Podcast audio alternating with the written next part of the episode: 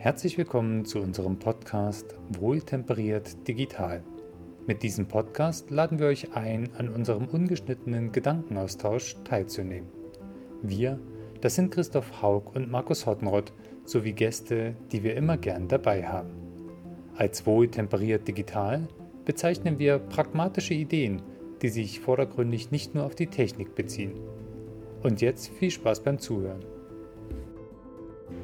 Hallo Christoph, es ist Freitagvormittag. Wir haben jetzt äh, eine Episode noch offen von unserer Serie. Und zwar geht es um The Workers. Wer macht die eigentliche Arbeit? Hallo Markus, freue mich drauf. Eine der wichtigsten Folgen aus der zehnteiligen Serie, genau. Ja, ich habe die am Ende dran gekritzelt, weil ich das einfach so wichtig finde. Mich regt das immer auf. Es gibt diese ähm, Management-Seminare. Die letzten neun Aspekte, muss man ja fairerweise sagen, sind auch sehr ähm, abstrakt oder managementlastig gewesen mit diesem Onboarding und äh, wie man das eigentlich die Ressourcenplanung macht. Und häufig gibt es dann diesen Vorwurf, das ist alles so abstrakt, äh, keiner denkt an die, die wirklich dann am Ende die Arbeit erledigen. Und mit dieser Episode, die kann auch gerne 20 Minuten länger werden, ähm, nehmen wir quasi genau diesen, diesen Spagat auf, dass dieser ganze Tanz der letzten neun Episoden eigentlich dafür da ist, damit äh, der, derjenige, der die eigentliche Arbeit macht, motiviert und engagiert nicht überfordert wird, aber gefördert wird. Ähm, das ist ja, halt, ich glaube, das ist alles dafür da, nur keine Rede drüber.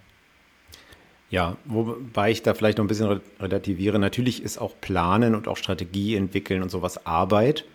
Nur irgendeiner muss es halt dann auch implementieren, umsetzen. Und derjenige kann sich dann nicht mehr mit Theorie und äh, Möglichkeiten auseinandersetzen, sondern der muss sich halt mit den echten Bedingungen, die er vorfindet oder die gestaltet wurden, auseinandersetzen. Ja. Da hast du jetzt einen richtig guten Punkt, nämlich das Management ist auch Arbeit. Das ist, glaube ich, immer das, was auch generell so ein Missverständnis ist. Ähm, ja, der Coder, das ist die eigentliche Arbeit, der Rest ist nur so Gerede. Ähm, ich glaube, ehrlich gesagt, in einem Team, und da sind wir uns sicherlich super einig, in einem Team kommt es darauf an, dass alle gut zusammenpassen, dass alles ineinander greift.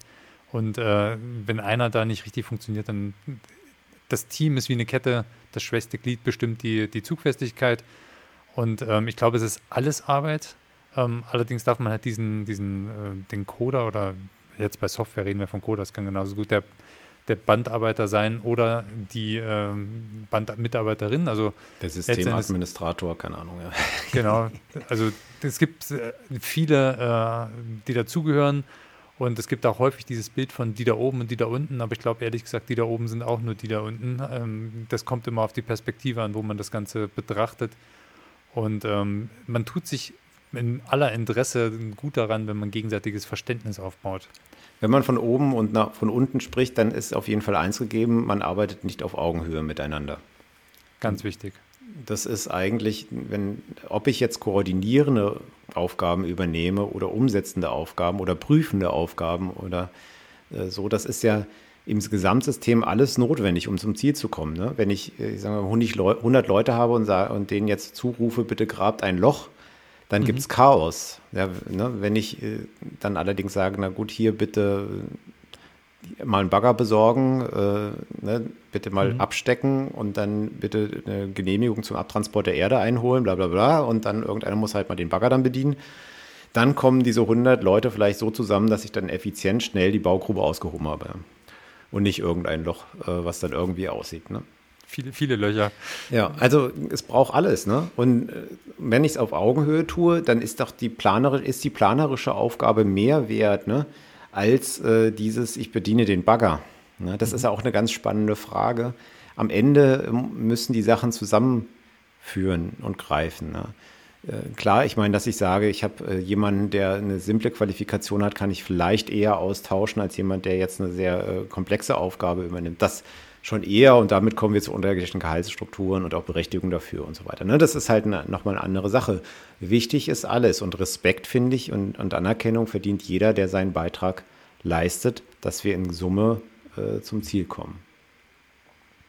Das ist übrigens, ich war mal äh, Volleyballtrainer äh, für eine kurze Zeit und da war mir immer nur wichtig, dass sich alle reinhängen. Es war nicht wichtig zu sagen, oh, du bist der Beste in diesem Team, sondern mir war nur wichtig, dass jeder seinen Fähigkeiten entsprechend sich einbringt in diese Mannschaft. Ähm, und dann wird es eine gute Mannschaft. Also nicht zwingend die beste Mannschaft im Volleyball, sondern eine gute Mannschaft, wo es Spaß macht, mitzuarbeiten. Ja, finde ich gut, ja. Was dazu kommt, ist, äh, finde ich, dass jemand, der planerisch oder als Manager tätig ist, auch durchaus mal mit anpacken kann, wenn Not am Mann ist.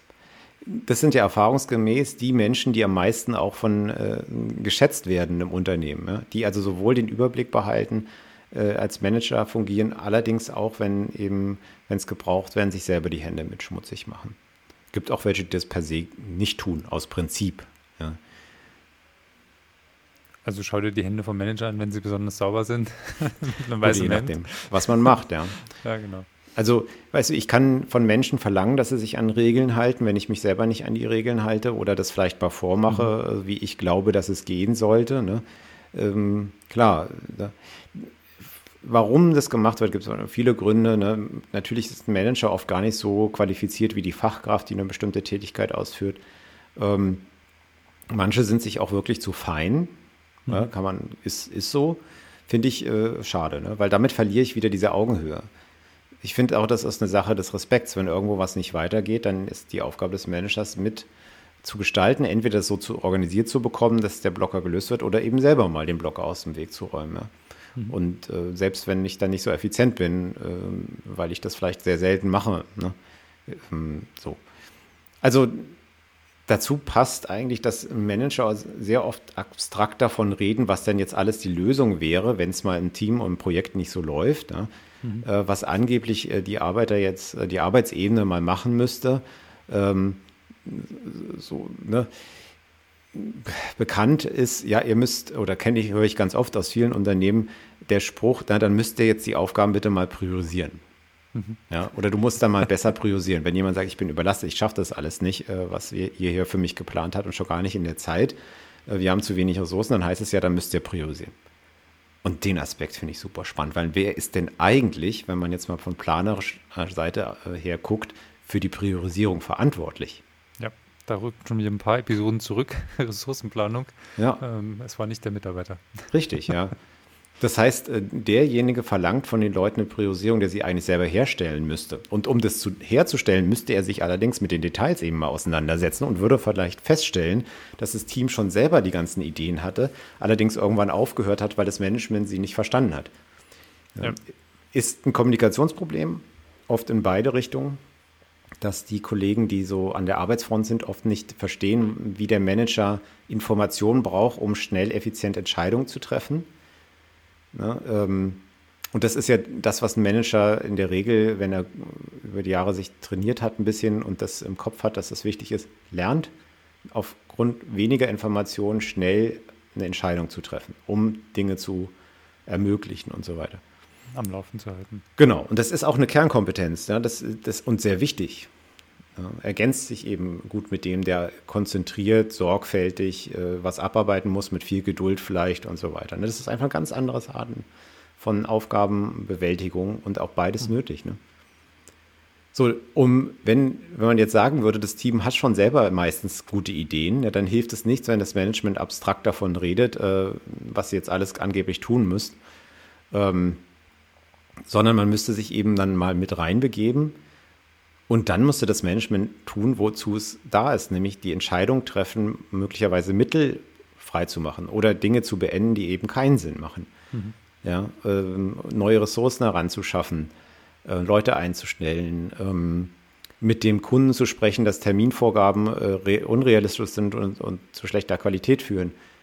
So, das wäre die Aufgabe. Und dann würde im Zusammenspiel das auch laufen und die Leute könnten ruhiger, gelassener, mit hoher Motivation, war ja unser letzter hm. Teil, der, die neunte Folge, an die Dinge rangehen und sie auch dann bewältigen. Und letztendlich ist es dann immer gut, ich sage immer mit diesem bildlichen, der Mörtel zwischen den Steinen, der Manager muss ja, oder das Management oder wie auch immer man diese Gruppe bezeichnet, die da äh, leitend und, und äh, übergreifend arbeitet, sie muss ja gar nicht zwingend bis in die Tiefe alles Detail verstehen, aber es wäre halt schon gut, wenn sie versucht mitzudenken und es auch fachlich beurteilen kann, weil ansonsten ist es schwierig, ähm, wenn du mit die Kommunikation quasi zu leiten. Auch als Moderation, wenn drei Fachexperten im Team zu unterschiedlichen Ergebnissen kommen, musst du ja als, als äh, vermittelnde Moderationsinstanz irgendwie in der Lage sein, die einzelnen Sachen zu bewerten und dann entsprechend den Gewichten ähm, auch die Entscheidung zu fällen. Also das ist halt etwas, da kann man nicht dieses äh, typische ähm, man müsste mal, sondern da gibt es halt eine konkrete Entscheidung am Ende. Sehr spannend, dass du das sagst. Da habe ich nämlich gerade mit einem Freund darüber gesprochen, dass, der arbeitet im ähm, öffentlichen Bereich, dass in seiner Organisation es so ist, äh, dass es jetzt heißt, die Teamleiter brauchen keine fachliche Qualifikation mehr. Das höre ich seit bestimmt 15 Jahren. Ja, und ein Teamleiter, der ist ja eigentlich so, ne, so nah noch an, den, an, den, an dem Fachlichen dran. Wenn der jetzt keine fachliche Qualifikation mehr hat, an wen wendet sich denn jetzt jemand aus dem Team, wenn er nicht mehr weiterkommt? Ja. Ja, viel schlimmer noch, du hast ja in der IT immer drei Leute, haben drei unterschiedliche Konzepte. Wer stimmt denn das jetzt ab? Du kannst natürlich einfach nur sagen, ja, der, der am lautesten schreit, das wäre so beim Kindergarten äh, die Möglichkeit, das auszuknobeln. Der, der die besten Abiturnoten hatte, das wäre auch eine Möglichkeit, aber wenn du keinen hast, der das wirklich mitdenken kann als, als äh, Leitung, Moderation, dann wird es schwierig, finde ich. Ist so, ja. Und äh, auch jemand äh, gute Ziele zu geben, ne, die das mhm. auch angeben oder jemand Anerkennung zu zollen und so weiter.